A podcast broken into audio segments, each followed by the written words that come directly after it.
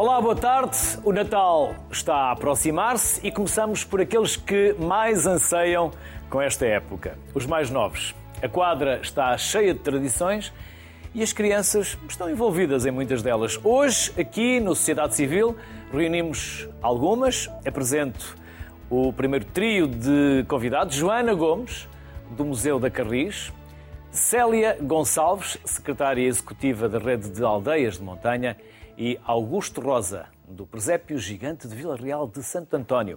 Antes de mais, aos três, muito obrigado pela simpatia em se juntarem a nós. Joana, vou começar por si. O que é que a Carris tem preparado para este Natal? Vamos saber os segredos todos. Os segredos todos não sei se podem, mas alguns, alguns Não deixam contar. de ser segredo. Claro. Mas algum Olá. dia eles têm que ser desvendados, não é? Claro que sim. Obrigado pelo convite, antes de mais. Uh, a Carris tem uma longa tradição na época natalícia, que é uh, a ação Elétrico Natal. O Elétrico Natal que existe desde 1980 e que no fundo é uma ação de responsabilidade social que nós fazemos junto da comunidade escolar, não só aqui em Lisboa, mas a nível nacional. E portanto convidamos as escolas a inscreverem-se e, no fundo, o que é que acontece? Estas crianças, nós recebemos cerca de 1980, são duas semanas, 90 viagens de elétrico. Estas crianças vão numa viagem especial em que o guarda-freio é o Pai Natal. E dentro desse elétrico vão acontecer uh, experiências maravilhosas, nomeadamente vão ouvir uma história, todos os anos é diferente, um conto de Natal, contado pelo, pelo nosso serviço educativo e os seus monitores, e que é encenada e tem bonecos e fantoches, portanto é um momento divertido em que tentamos que as crianças também participem e se envolvam. Há sempre uma moral, uh, tentamos que assim seja. E depois são convidados a desenhar nos vidros das nossas janelas, com os marcadores mágicos, como nós dizemos, e tentar contar um bocadinho dessa história ou desenharem motivos de Natal. No final, por norma, levam um brinde uh, e este passeio é gratuito. No fundo, aqui a ideia, a iniciativa é que se apoie com um donativo simbólico uma entidade, todos os anos é uma entidade diferente. Este ano vamos apoiar a Fundação Santa Rafaela Maria uh, com o projeto TAS, que é um projeto de apoio à inserção escolar e extracurricular, uh, também atividades criativas com crianças. Portanto, é uma causa que nos é muito querida. Uh, e a ideia, no fundo, ainda por cima nos 150 anos da Carris que estamos a celebrar este ano, é que este elétrico seja ainda mais especial. Para quem não participa diretamente, pode vê-lo passar nas ruas entre Santa Maria e a Praça da Figueira. Uh, existe música natalícia e, portanto, as pessoas gostam sempre de assinar ao Pai Natal e às crianças. Também se ouve o sino. E, portanto, é assim um momento muito bonito e que todos os anos se repete ou se tem vindo a repetir e para nós é muito especial porque as crianças muitas vezes nem sequer andaram de elétrico, portanto é, é a primeira vez e logo conduzidas pelo Pai Natal. E depois, além disso, também temos as nossas uh, férias de Natal aqui no museu, que todos os anos abrem logo a seguir ao elétrico. Portanto, temos um mês uh, cheio de atividade, muito vocacionada para crianças, claro. Joana, e neste trenó elétrico, que vai de onde até onde? Daqui da estação de Santa Amaro, onde é o Museu da Carris, até à Praça da Figueira e volta. São cerca de 45 minutos uh, e aproveitamos para ver a grande árvore Natal no Terreiro do Passo, que também é sempre um momento bonito. E ainda há lugares? Ainda há lugares? Não. não, porquê? Porque é uma atividade que é tão concorrida e tão esperada todos os anos, quando nós divulgamos, numa semana fechamos as inscrições todas. E infelizmente, mais pudéssemos receber, temos tentado aumentar o número de viagens, um, e para lá caminhamos, mas como vos digo, é uma ação de, sobretudo de responsabilidade social, portanto não, não, não é para ter receita, é uma atividade que a Carris, na qual investe para, para servir a comunidade escolar e portanto tentamos fazer o melhor que conseguimos e nunca se sabe, poderemos vir a aumentar o número de viagens, mas para já são estas que existem 90 e que estão totalmente recheadas uh, de crianças. Ficamos à espera que venha o desdobramento. Joana, nestes 40 anos de uh, elétrico de Natal, nos 150 da Carris, há tantas histórias. O que é que há, por exemplo? Falou no museu, o que é que nós podemos encontrar se formos ao Museu da Carris?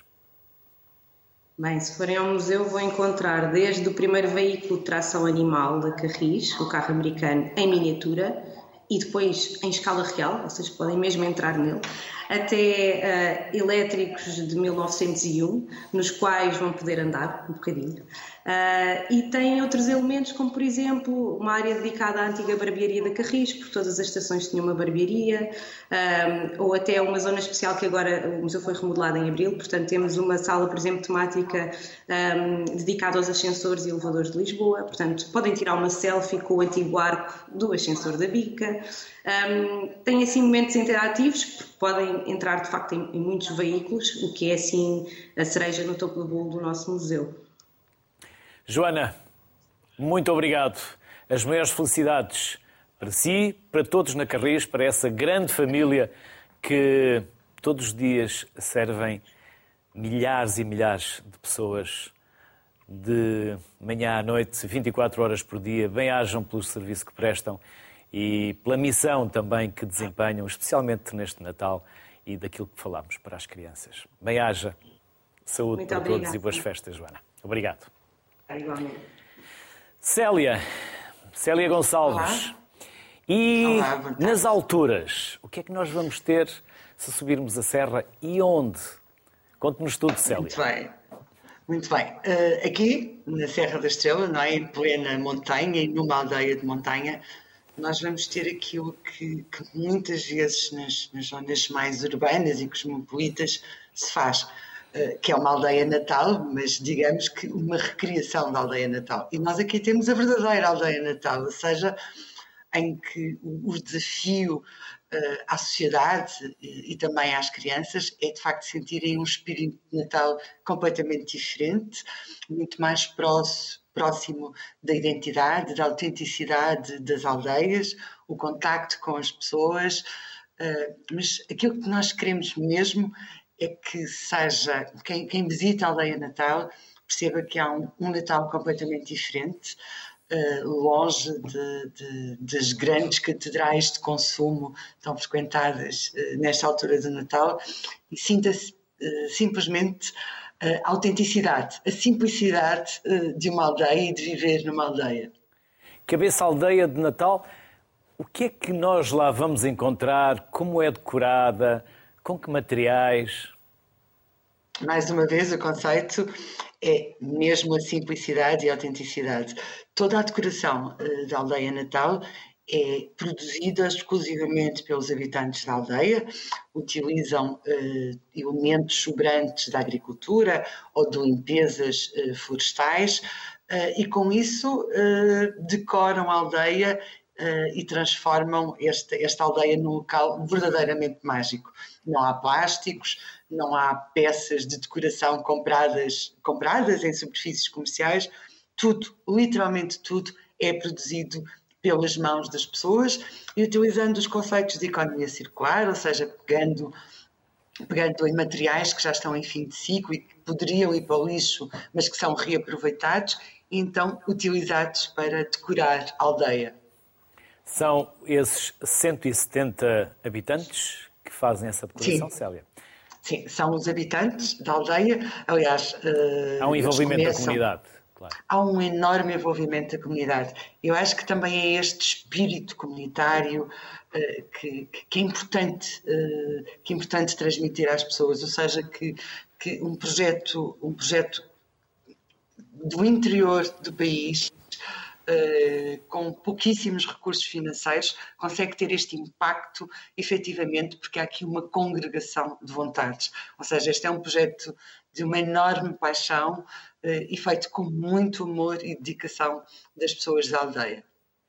Por isso, quem subir à serra e for até a aldeia vai encontrar uma paisagem montanhosa, com neve, provavelmente. Pode, a aldeia pode não ter neve, mas no topo da montanha, porque há uma vista privilegiadíssima para o, para o, eh, para o planalto superior da Serra da Estrela, portanto, certamente irão ver a neve lá bem no alto, o que vai tornar ainda mais especial. E depois sentir aquele frio que, que, que é, tão, é tão delicioso quando, quando se sente uh, uh, em plena montanha, como é o caso da visita à aldeia natal. Quem visita a aldeia, Célia? Turistas de onde? Olha, vêm turistas, muitos turistas de, de todo lado, mas sobretudo das zonas mais urbanas, Lisboa, Porto, Coimbra, Faro. Vêm muitos estrangeiros, há muitos espanhóis a visitar, a visitar a aldeia natal e sobretudo famílias.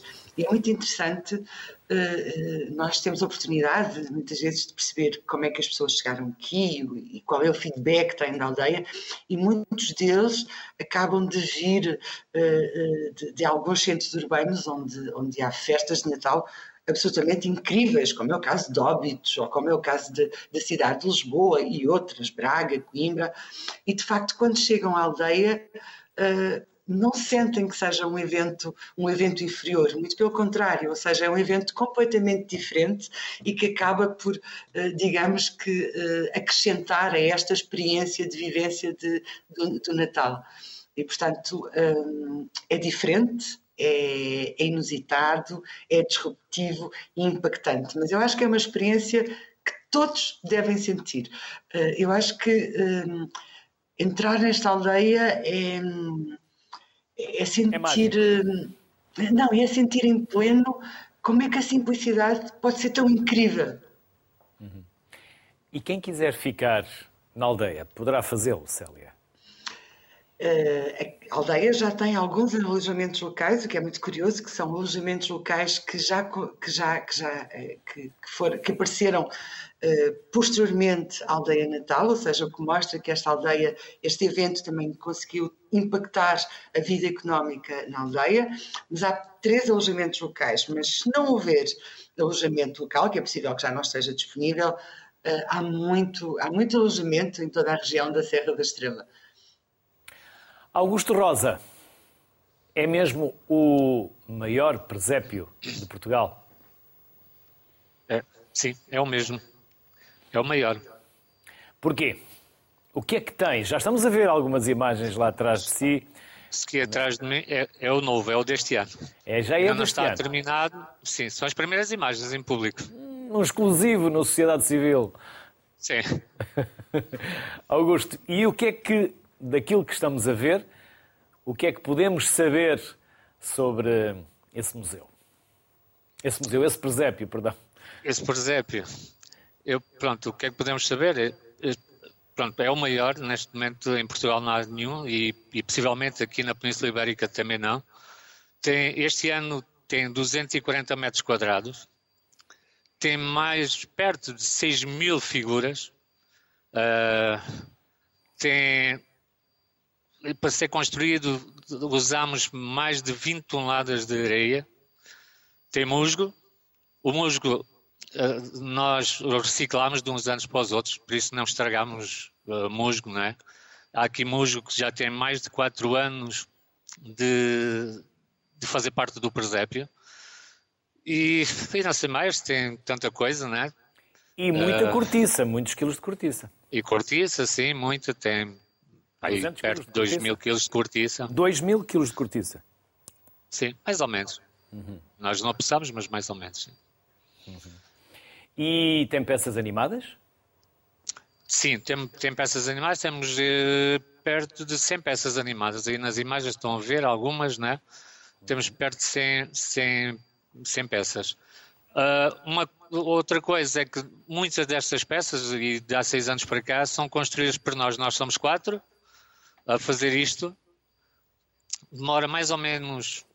Uh, nós este ano começamos no dia 13 de outubro. Uh, hoje é dia 22. Uhum. Estamos a gravar. E, para que conste, o programa está a ser gravado 22 de novembro. Pois. E ainda não o terminamos, ainda não está todo terminado. Uh, são muitas horas de trabalho. Trabalhamos uma média de 12 horas por dia. Uh, todos os dias, sábados, domingos, feriados, sempre. São 40 dias, mais ou menos, 42, 41, uh, para construir. Também quer dizer que só somos quatro, não é? Que para peças, fazer isto tudo. Que peças novas vocês construíram ou estão a construir neste momento? Algum? Este ano temos peças novas, mas eu nunca gosto de divulgar, gosto que as pessoas venham ver. Temos uma peça nova que diz muito, talvez, aos portugueses, uh, mas pronto, isso é, é, um, é, é, é, é um segredo, não é? Pois não, quem quiser ver, vê, mas nós não divulgamos nunca quais são as peças novas. Augusto. Mas uma é muito importante, sim. Sim. Augusto, uh, não é só para visitantes portugueses, é um sucesso também para lá não. da fronteira. Sim, é um sucesso, sim. Eu quero dizer que nós em 2019, já não vou dizer 2020 e 2021 por causa da, uh, da pandemia, não é? Apesar de nós termos sempre construído o presépio, sempre com muito cuidado e com, com as regras sempre que eram-nos exigidas para podermos abrir ao público, nós em 2019 tivemos 38, perto, muito perto dos 39 mil visitantes em 40 dias que tivemos abertos. E muitos da Andaluzia. São milhares de são milhares, não, ao todo foi 39 mil visitantes, portugueses, ingleses, alemães, italianos, franceses. Estamos no Algarve, aqui no Algarve, né? há, muito, há muitos turistas né? estrangeiros e espanhóis, claro que são sempre os que nos visitam mais, foram milhares. Nós não contabilizamos, este ano vamos contabilizar, vamos ver de onde é que as pessoas vêm e possivelmente espanhóis foram 10, 15, talvez mais que estou quase convencido são mais espanhóis que portugueses. Augusto, onde estão e de que horas a que horas o presépio pode ser visitado? Nós estamos em, no Centro Cultural António Aleixo, em Vila Real Santo António, no Algarve, aqui mesmo na fronteira com, com a Espanha, em Alhamonte, e estamos abertos de dia 1 de dezembro até dia 8 eh, de janeiro.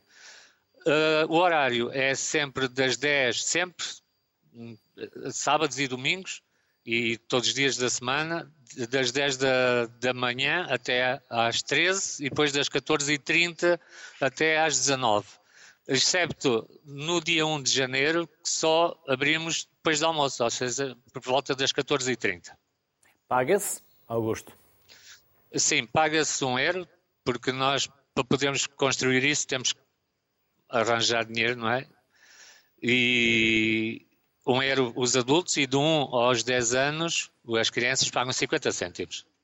Augusto, e no dia 8 de janeiro, o que fazem ao presépio? Desmontam peça a peça? É por módulos?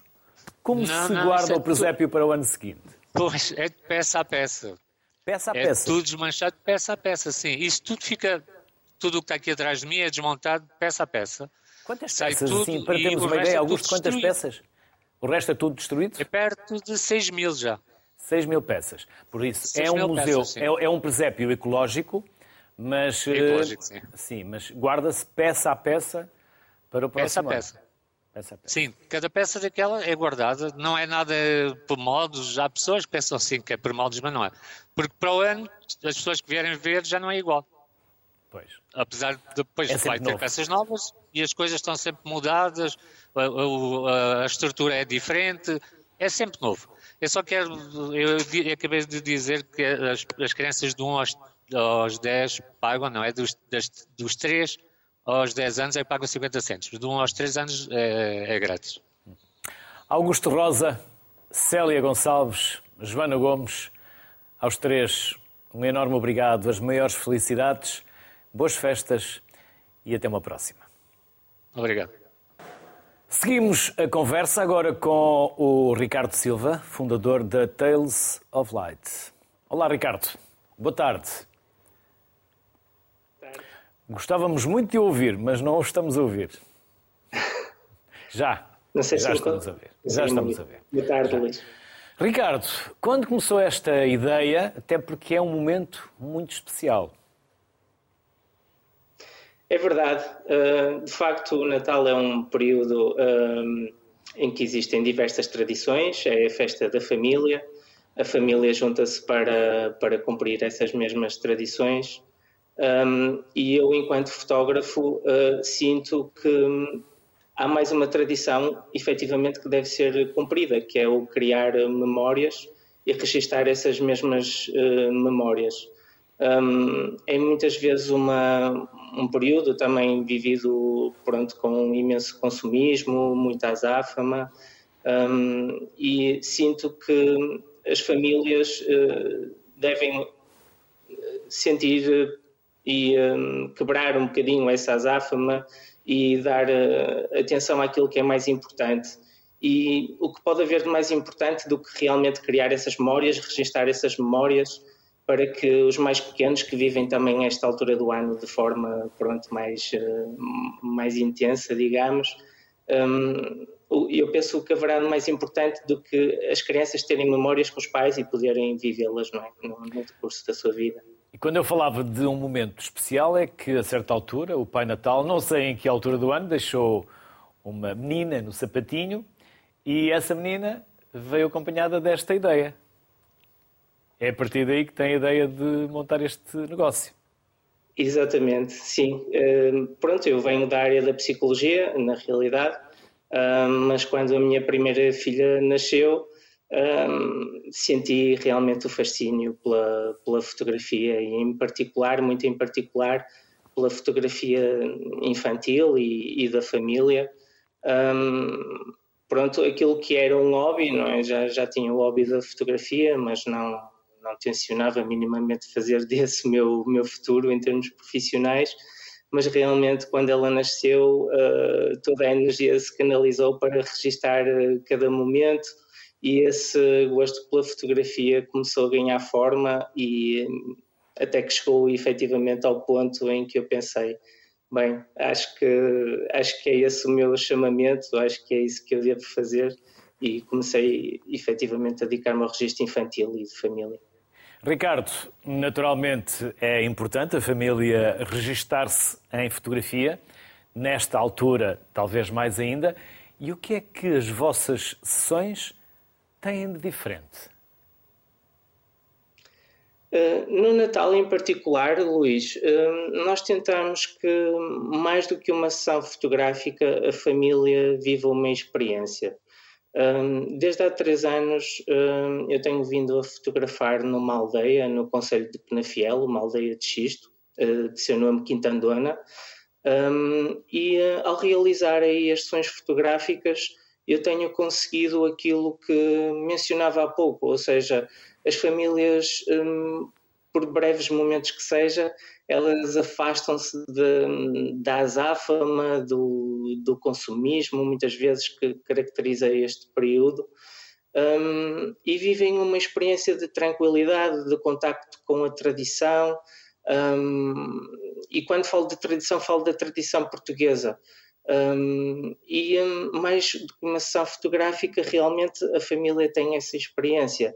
Uh, isso permite-me registar um, os momentos de forma genuína, uh, ou seja, ao contrário daquilo que acontece, por exemplo, em estúdio, um, uh, em que as pessoas estão muito mais conscientes de que se trata de uma sessão fotográfica, não é? Porque tem todo o cenário, todo, todo o setting, todo o setting de iluminação, etc.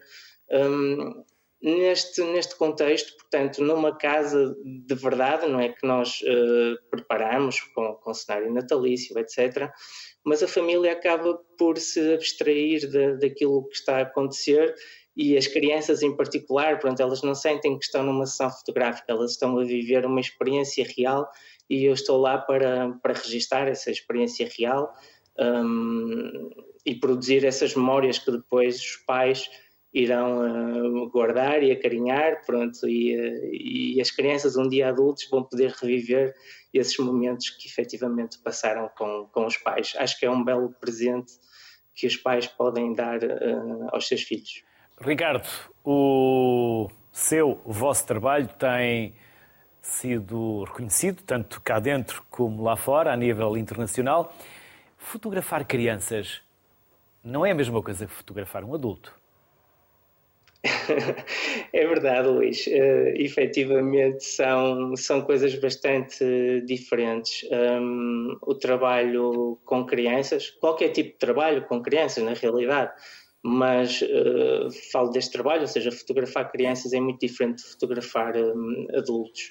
Uh, enquanto que os adultos nós interagimos com eles e podemos, digamos que. Um, uh, formular muito mais aquilo que pretendemos. Com as crianças não é bem assim. Uh, nós temos essencialmente que aceitar aquilo que a criança nos está uh, que está disposta a dar um, pronto, e converter isso da, da melhor forma. Também temos que conhecer bem um, as particularidades de cada estágio de desenvolvimento das crianças. Não, é? não podemos interagir com uma criança de dois anos da mesma forma que interagimos com uma criança de seis anos, por exemplo. São coisas completamente distintas. E então, um, neste tipo de trabalho, ou seja, no registro fotográfico de infantil e familiar, um, mais do que os aspectos técnicos também, não é? Ou, ou seja, criativos e técnicos uh, inerentes à fotografia, tem também esta componente psicológica e social e, e de interação que realmente requer alguma preparação e experiência pronto, um, com as crianças. Ricardo, muitos parabéns, muitas felicidades, boas festas obrigado. e até uma próxima. Obrigado. Boas festas, obrigado. Obrigado. Sofia Caseiro é criadora da página Guardadora de Histórias e de Sonhos. Olá, boa tarde. Vou tratá-la por Sofia ou por Cláudia? Olá, boa tarde. Antes de mais, quero agradecer o convite para participar neste programa eu acho que eu estou aqui como Sofia, mas eu entendo a pergunta. Porquê? Os meus pais, porquê? Os meus pais e a minha família sempre me chamaram de Sofia. E tantas pessoas que me conhecem de criança ou que são mais próximas, mais chegadas, tratam-me de Sofia. E quando eu fui para a escola primária, a professora leu na pauta Cláudia Sofia começou a chamar-me Cláudia. E a partir dos seis anos eu passei também a ser Cláudia. Na minha vida profissional enquanto professora sou conhecida como Cláudia mas sempre que faço alguma coisa mais ligada às artes, há várias áreas que me interessam, eu uh, acho que faz mais sentido Sofia, é mais íntimo, é mais a minha essência. E quando comecei este projeto, achei que tinha que ser a Sofia. Sofia é guardadora de histórias e de sonhos, também porque um dia apareceu mais alguém nessa história? Uh, não sei se está a referir-se ao facto de quando, quando, quando fui mãe. Quando foi mãe? Sim. Uh, as histórias sempre tiveram muito presentes na minha vida. Eu, desde criança, adoro o livro infantil. Portanto, o meu sonho de criança era tornar-me escritora de infantis, que ainda, esse sonho ainda guardo, ainda espero realizar. Uh, enquanto professora, também os livros muito presentes na minha vida, uso muito no meu trabalho, mas realmente quando fui mãe, uh, em 2015, os livros passaram ainda a estar mais presentes. Eh, uma leitura, uma partilha de histórias diárias com, com a minha filha e posteriormente com o meu filho e, e encantei-me ainda mais por, por este mundo. Sofia, vamos fazer o seguinte: nós não estamos a ouvir muito bem, nós vamos refazer a ligação, eh, vamos, entretanto, conversar com outro convidado e já volto a si, porque eu não gostava que esta conversa fosse interrompida por uh, dificuldades técnicas que estamos a sentir na ligação okay. via Skype. Está bem? Já voltamos à Está conversa. Bem. Ok. Augusto Barbosa, da equipa da Carta do Pai Natal. Olá, Augusto. Boa tarde. Olá, como vai? Tudo bem? Ainda se escreve a Carta ao Pai Natal? Ainda escreve a carta ao Pai Natal. Em primeiro lugar, tenho que agradecer este convite. estou diretamente aqui do, do Polo Norte uh, e posso lhe dizer que efetivamente ainda se escreve a carta ao Pai Natal.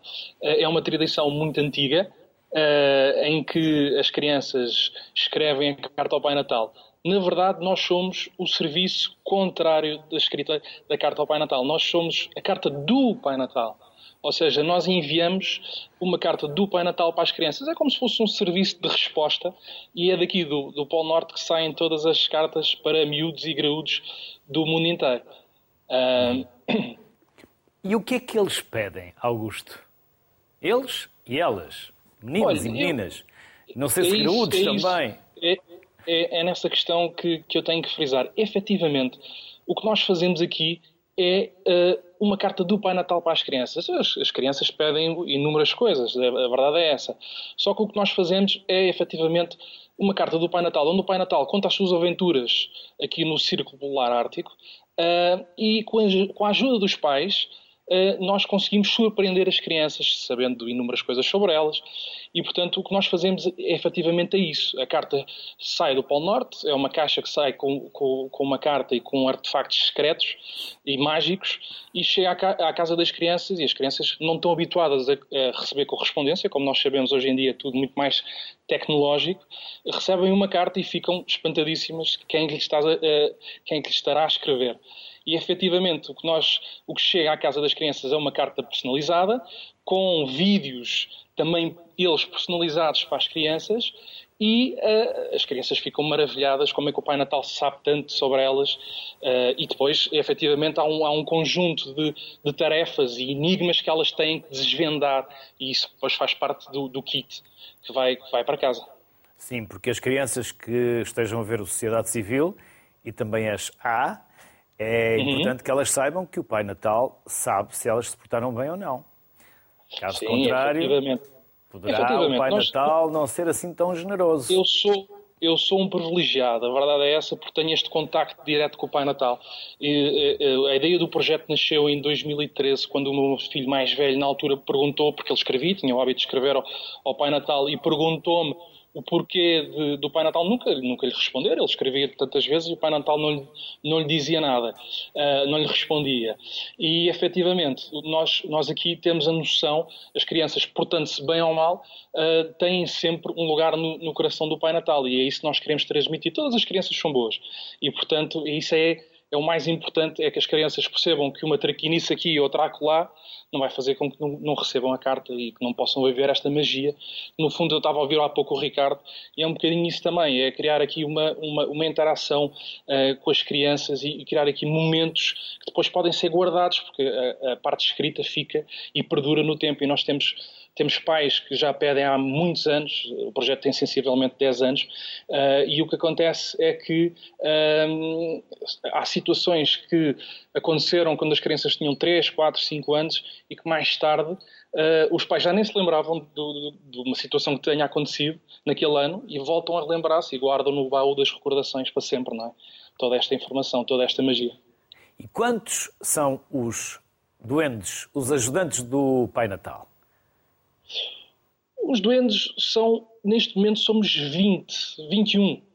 E cada um tem uma tarefa muito específica, eh, porque efetivamente são muitas crianças para responder. Nós enviamos para mais de 15 países eh, e, portanto, efetivamente cada um tem uma tarefa muito específica dentro, deste, dentro daqui, desta, desta fábrica de Natal. O Pai Natal sabe muitas línguas. Sabe muitas línguas, sabe todas. Sabe todas. é um poliglota. É um poliglota, é verdade. É verdade. Augusto, muito obrigado. Obrigado Muitas felicidades, parabéns, porque o projeto é muito meritório, é encantador. Eu próprio também me deixei levar na magia do Natal e certamente vocês também o fazem. E é, acaba por ser arrepiante uh, perceber o trabalho que vocês fazem com o Pai Natal para que se mantenha este sonho, esta magia para que o Natal seja um pouco mais feliz. E obrigado por ter obrigado partilhado connosco o vosso projeto. Muitos parabéns. Muito obrigado. Parabéns. Obrigado, obrigado. Obrigado. Sofia, voltamos à Sofia. Já temos a ligação restabelecida. Olá. Sofia. E então, em que parte é que ia a Sofia? Estava a contar, agora já me ouvem bem? Um mundo de Sofia. Esta é então, é outra Sofia, contar... Cláudia. Essa é outra. Eu estava a contar então que quando fui mãe ainda me apaixonei mais pelos livros infantis, eh, mas não foi logo nessa altura que surgiu este, este projeto. Eu, eu, este projeto surgiu quando um dia uma contadora de histórias foi ao colégio onde eu trabalho e eu percebi que existia essa profissão. Eu nunca tinha pensado sequer nisso. Pensei, eu acho que era feliz a fazer isto na minha vida. E, e, comecei a tentar uh, abrir caminho nesse, nesse mundo. Conheci a Elizabeth, da editora da Poets and Dragons Society, na altura ela ainda não tinha a editora, mas era responsável pelas horas do conto da, da FNAC da Almada e convidou-me para ir lá contar histórias. Uh, correu muito bem, depois houve novos convites a seguir, eu comecei a fazer alguma formação neste âmbito, fiz com o Rodolfo Castro, com a Tâmara Bezerra e, e, e comecei a, a contar histórias em vários sítios, em vários vários eventos e criei a página no Instagram e no, no Facebook. Entretanto, começou o confinamento e eu pensei: oh meu Deus, agora que finalmente este sonho estava a começar a realizar-se e já não posso ir contar histórias a lado nenhum. Uh, mas surgiu então a oportunidade de começar a gravar uh, vídeos. Pensei, vou gravar vídeos e vou começar a partilhar com, com as crianças. E o sucesso foi ainda maior. Uh, foi a partir dessa altura realmente que comecei a ver que tinha cada vez mais seguidores. Portanto, nessa altura não só escrevia sobre livros de que gostava, mas também contava um, as histórias online. E, e, mais tarde, penso, vendo que, que, estava a correr bem, decidi criar também a livraria online. Uhum. Há magia, há histórias, há mensagens, há valores? Sofia? Sim, eu, sim. Eu acho que os livros atualmente são, são riquíssimos e, e, não são só para as crianças. Eu acho que é difícil um adulto não ficar rendido aos livros infantis, uh, porque eles são escritos de uma maneira diferente até do que eram na época em que eu era criança uh, e, e abordam todo o tipo de, de temas, uh, são, podem ser o ponto de partida para muitas conversas com as crianças, uh, ajudam-nas a resolver às vezes alguns conflitos internos, a porem cá para fora uh, emoções e, e, transmitem realmente muitos valores. Uhum. Sofia, e também se deixa encantar nesta magia? Sim, também. sem dúvida. sem Quem dúvida. é o adulto que não se deixa encantar? Não é? Sim, Sim, sim, eu percebo uh, disso também pelas pessoas que, que seguem a, as minhas páginas, que são adultos completamente encantados pelos livros infantis. Muitos deles utilizam-nos uh, em termos profissionais, são muitas, muitas são educadores e professores e utilizam-nos com as crianças nas escolas, mas, mas outros não, é mesmo porque gostam do livro infantil. Uhum. E é uma excelente ideia para oferecer neste Natal livros. As crianças gostam eu, pela minha experiência com crianças, eles gostam sempre de livros. Uh, e acho que a maior parte das crianças já tem tantos brinquedos de todo o género que às vezes ficam assim arrumados num, num canto e não, não lhes dão a devida atenção. Eu acho que um livro é sempre o presente perfeito. E na noite de Natal ou nas noites para lá do Natal é sempre bom contar uma história. E aqui estão histórias. Obrigado Sofia Obrigada. Caseiro. Parabéns e felicidades. Obrigada, igualmente. Obrigado. Agora, junto à conversa, Marta Janela. Uma janela via Skype com a fundadora da Kitchen for Kids. Marta, que pena não temos aquilo que nos enviou, ainda não chegou, nem sabemos onde está. Mas aqui ainda não deu entrada, há de aparecer. E o que nos tinha enviado para nós mostrarmos? Marta, vamos Olha, imaginar, tinha... estamos no Natal, vamos, vamos fazer magia. Muito obrigada pelo, pelo convite. Então, o que, é que eu, o, que é que eu tinha, o que é que eu tinha enviado? Este projeto dedica-se um bocadinho à culinária infantil e nós vendemos utensílios de cozinha para crianças, exclusivamente para crianças, utensílios para cozinharem de verdade. E, e tinha-vos enviado uma das coisas que nós mais vendemos, que são as facas para crianças, eh, que foi assim uma das, uma das coisas que, que foi que tem sido o maior, o maior sucesso e que permite que as crianças trabalhem na cozinha com os pais com muito mais autonomia e também, e também segurança, porque é essa vantagem que tem os utensílios de cozinha, é que são feitos ergonomicamente, em termos de tamanho e de peso, a pensar no manuseamento pelas mãos mais pequenas para que possam ter cada vez mais autonomia a cozinhar com os pais. Como nasceu esta ideia, Marta? Olha, esta ideia, eu trabalho, a minha formação é em comunicação, na verdade, mas eu trabalho há muitos anos em escolas públicas, tenho um outro projeto que desenvolve e implementa atividades de, de ATL, complemento apoio à família, programas de férias em escolas públicas, em parceria com agrupamentos, com, com associações de pais, também com, com autarquias. E, e sempre no âmbito das nossas atividades sempre fizemos muitas oficinas de culinária. E ao longo do tempo fui percebendo que a culinária é uma das atividades em que mais crianças gostam de participar, abrange muitas idades, a partir dos dois, três aninhos até os mais velhos, que às vezes é difícil conseguir encontrar atividades que os, que os fascinem e que, eles, e que eles participem ativamente. E a cozinha tem essa característica. É uma aprendizagem é imersiva, não é?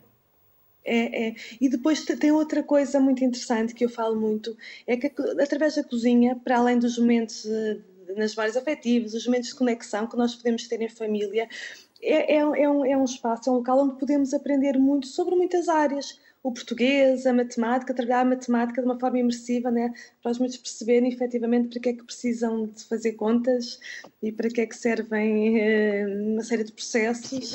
Fazer experiências, a química, não é? ciência é, a ciência, Cuidado com as a experiências.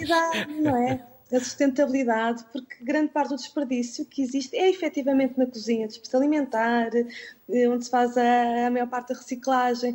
Portanto, podemos ensinar sobre sustentabilidade, podemos ensinar sobre química, porque não é? A cozinha não deixa de ser processos químicos, a preparação de qualquer prato são processos químicos. Um, trabalho em equipa, porque é muito importante, não é? se trabalharmos todos em equipa, a importância da, da, da, família também. Portanto, há aqui um conjunto de, de, de, conceitos que podemos trabalhar efetivamente de uma forma muito divertida e muito imersiva. Por isso, não é assim tão perigoso levar as crianças para a cozinha. Ou não podes passar. Não, não é, não é, não é de todo. Eu acho que é assim, o, o perigoso, a criança quando começa a andar também há o risco de cair, não é? O perigoso há sempre. Agora, se nós, se nós desde que nos ensinarmos, e as crianças aprendem muito por observação, e se nós desde que nos levarmos para a cozinha, nos ensinarmos que não podem mexer aqui, onde é que podem mexer, e se lhe dermos a possibilidade de, de, de fazerem as coisas com mais autonomia, efetivamente não há, não há, qualquer, não há qualquer perigo. E, e é curioso que, que me diga isso. Eu, quando comecei este projeto e quando abri a loja online, um, um dos, dos, artigos que eu coloquei com mais receio foram as facas, efetivamente, porque pensei que seria dos artigos menos, menos vendidos, precisamente por causa da questão do perigo, das crianças se cortarem e, e, algum, e algum receio. E porque este é um conceito que não está muito explorado no nosso país, efetivamente, né? ao passo que, que noutros países já é muito comum haver, haver estes utensílios, haver, haver projetos de culinária para crianças. O nosso país está agora aqui a dar os primeiros passos. E as facas eu trouxe para a loja com algum receio, achei que quis ter, porque achei que era importante, mas achei que não ia ser um artigo que fosse vender muito. E curiosamente, hoje em dia, é dos artigos que eu mais vendo, efetivamente, porque as pessoas começam a tomar essa, essa consciência que, que de facto, se nós, se nós, os levarmos, os ensinarmos, não há qualquer, não há qualquer uh, perigo. Né? Isto começou também com muitas partilhas que eu fui fazendo uh, durante o, o, confinamento com o meu filho mais novo e começámos por partilhar alguns vídeos no YouTube e alguns vídeos até no Instagram e, e, foi, e foi exatamente aí o João Maria. E foi, e foi assim que foi, foi, foi, foi começando e foi efetivamente demonstrando que não, que não há perigo, que eles conseguem tudo. eh, desde que nós lhes demos a oportunidade para isso. É também um espaço de memória e de tradição. Passar esses conhecimentos, essas tradições aos mais novos. Sim, é, é verdade. Eu acho que nós, eu, eu, eu e, e, acho que todos nós, grande parte das memórias afetivas que temos uh, passam-se efetivamente na cozinha, não é? é? É o cheiro do bolo que a avó fazia, é o cheiro do pão fresquinho, é a ceia de Natal em que a família se junta toda. Portanto, é efetivamente a cozinha, é o local privilegiado para passar memórias afetivas e é o espaço em que nós mais convivemos. Não é? À volta de, eh, nós temos muito esta tradição em Portugal e é à volta de uma mesa que nós acabamos por, por nos juntar em família e, e convivermos e, é de facto a passagem dessa tradição e das tradições é muito, é muito importante, sem dúvida. Né? E é quando nos lembramos dos nossos avós, o que vem à memória geralmente são sempre cheiros e sabores relacionados com, com a cozinha. Marta Janela, parabéns, felicidades, saúde e boas festas. Muito obrigada e muito obrigada pelo convite. Até Obrigado. uma próxima. Até uma próxima. Da Marta para a Maria. Maria João Baeta, fundadora do The Happy Gang. Maria João, boa tarde, bem-vinda. Olá, boa tarde. Ouvi Obrigada. assim uma voz em fundo, agora não podes passar aqui. Se tiver aí alguém, era, era, era aí consigo. Eu fiquei na dúvida se tinha sido no Skype da Marta ou da Maria. Ah, se tiver aí mais alguém, pode, pode juntar ao Skype. Eu não tenho dois, dois fones para juntar, é o único problema. Mas sim, estamos numa loja parceira do Happy Gang, que é uma coisa muito boa. Sim. Por isso, se quiser juntar mais alguém ao Skype, pode, Ok. pode fazê-lo. Mas não seja para ficar na imagem. Maria João, este de Happy Gang, onde começou a ideia? De quem foi? Há quanto tempo? Pode contar-nos a história toda, porque também somos Claro. todos ouvidos. Sim. Então, se calhar vale a pena recuar um bocadinho. Eu estou nesta área dos brinquedos há 12 anos. Ahm, tudo começou quando a minha filha mais velha nasceu, daí o interesse. Ahm, há 12 anos que vendo brinquedos, por assim dizer. Comecei por ter uma pequena loja de brinquedos, depois trabalhei na distribuição e durante a pandemia, com mais tempo em casa, ahm, comecei a ficar com vontade de fazer eh, coisas diferentes do que existem no mercado. E foi aí que surgiu a ideia para construir o Happy Gang. Ele surgiu durante a pandemia. Diga, diga. Mas também há aí uma, uma envolvência de- da sua filha. Eh, sim, na verdade ela foi o motor disto tudo. Ou seja, foi o facto de ter sido Eles mãe são que. sempre, são sempre o Sim. São E são os maiores, eh, é quem experimenta todos estes materiais e diz se faz sentido, se não faz, se gostam, se não gostam. Hum. Eh, depois acabei por convidar o meu cunhado para fazer parte do projeto eh, e trabalhamos os dois. Este projeto É foi um lançado gangue em 2000. feliz. É um gangue super feliz, sim. É um gangue sim. feliz. Eu tenho aqui alguns eh, jogos, algumas das coisas que a Maria João nos enviou. Posso começar a mostrar e a Maria João pode explicar se Sim. tiver essa simpatia. Então, eh, são baralhos de cartas que trazem um livro, são eh, veículos de conversa à mesa, por exemplo. Todas essas, ca- cada caixinha dessas traz 30 cartas, com uma ilustração e cada uma com um tema específico. Por exemplo, vamos conversar, são 30 sugestões de conversas com adolescentes, pré-adolescentes. E o Eu Penso, Eu Escolho é, foi desenvolvido com uma filósofa e a ideia é fazermos escolhas. Eh, já temos sempre duas opções e temos que tomar uma decisão. Estava a tentar abrir, mas não quero estragar a caixa. Estava a tentar abrir, mas não Força. quero estragar a caixa. E este Abra, abra, conversar- não há problema. Posso? Posso mesmo? Claro que sim, claro Vamos que ver. sim. Sim, há aqui um bocadinho também falta de jeito, como alguém me disse aqui ao ouvido. É verdade, mas bom, vou tentar. Não sei se vou é conseguir. puxar o cartão inteiro, se calhar. É puxar o assim cartão consegue. inteiro. Vou ter que abrir assim. Não faz mal, não há problema. Elas não ficam zangadas. Cá estão. Portanto, a ideia é, por exemplo, tirar uma carta à sorte à hora do jantar. Quer tirar uma para experimentar? Vou tirar uma. Faz. Vou tirar aqui esta Sim. que está escondida. Então, e o que é que diz essa carta? Diz: identifica um motivo de orgulho relativamente a cada elemento da vossa família. Podes incluir-te. Pronto. A Esta ideia é a última partir frase dessa já é, mais, já é mais desafiante. Na verdade é tudo desafiante, mas a ideia é que a partir dessas cartas surja um tema de conversa e que não seja um questionário às crianças, mas que seja um momento de partilha, tanto para crianças como para adultos. Se cada elemento da família fosse um projeto, qual seria? Eu, como ainda não tenho estatuto para ser quadro, seria um passo-partout, talvez. Sim, é assim, na verdade essas cartas, além de um promotor de diálogo, depois nós podemos ahm, falar sobre as nossas competências, ah, partilhar sentimentos e a partir daí tentar encontrar melhorias ah, no seio da nossa família. E estas caixas? Isso são desafios. Então também é uma caixinha, nós abrimos a tampa, não sei se consegue abrir, ela está selada. Bem, lá dentro traz eh, Vou arriscar, 52 vou arriscar. cartões. Ele deve estar selado. está com. Está com. Está com. Fita cola. Sim.